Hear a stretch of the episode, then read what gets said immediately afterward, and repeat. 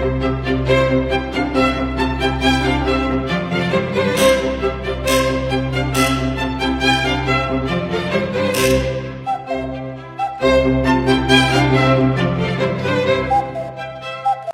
位好，我是许军老师，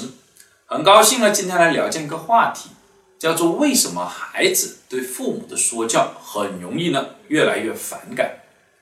为什么聊这样一个话题呢？这是因为呢，最近的小学呢纷纷都开学了，徐老师呢就到这些孩子们扎堆的地方去，比如像图书馆或者小学，看看呢孩子们呢有没有一些新的一些变化，也跟他们聊聊天，看他们有没有一些新的想法，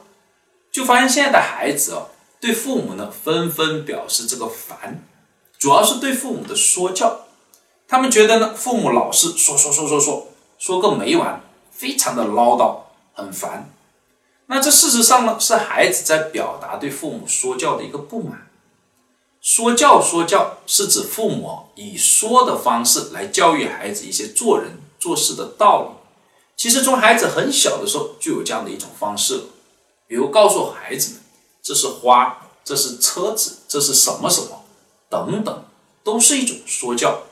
那为什么到了后期，说教会让孩子慢慢的产生这种反感的情绪呢？这是因为呢，说教和对孩子的一个积极的影响是成一个抛物线的关系的。一点说教也没有也不好，因为孩子会认为你忽视了他。随着你的说教的量慢慢的增加，对孩子会产生积极的影响。可是，一旦达到了这个转折点，也就是这个抛物线的顶点的时候，然后再往下，对孩子积极的这种影响就开始下降，甚至最后慢慢变成了一种负面的影响，让他体验到了反感的这种情绪。那为什么是这样呢？这主要是因为两个原因。第一个是因为量的变化，到了后期，家长啊这种说教很容易变成了广泛性的唠叨。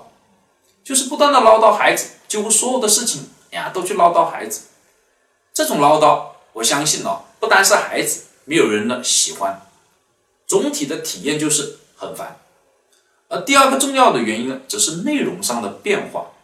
如果我们注意去观察，会发现，在孩子很小的时候，你对他的说教，往往是告诉他一件事情，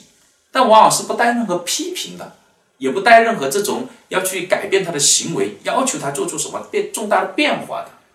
但是随着到后期，特别是小学了以后，你会发现呢，在我们这个生活当中，包括孩子的学习也好，对呢孩子的这些说教，慢慢的内容就变成了以批评、指责呢为主。看似说教，事实上就是一种批评和指责，让孩子体验到了这种不良的一种负面的情绪。自然而然就不喜欢，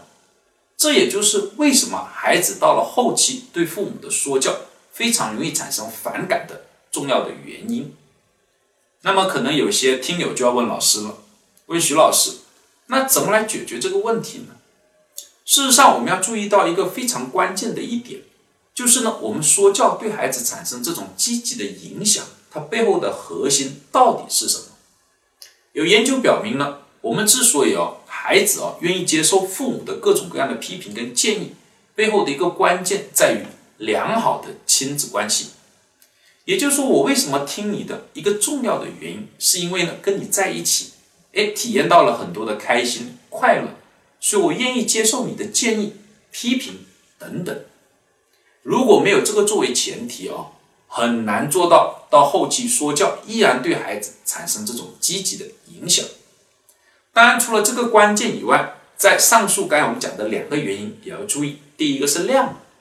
对孩子的说教不能呢是大量的、广泛性的这种呢唠叨，最好呢就事论事。第二个呢，我们对孩子的说教也不能呢变成了对孩子的一种批评、打击，不能以这些为主，偶尔是可以的，但是一旦呢形成了这种大量的批评跟指责，那么这种说教。让孩子体验到的当然是反感的情绪。好，关于这个说教的这样一个问题呢，我们呢就呢聊到这，谢谢大家。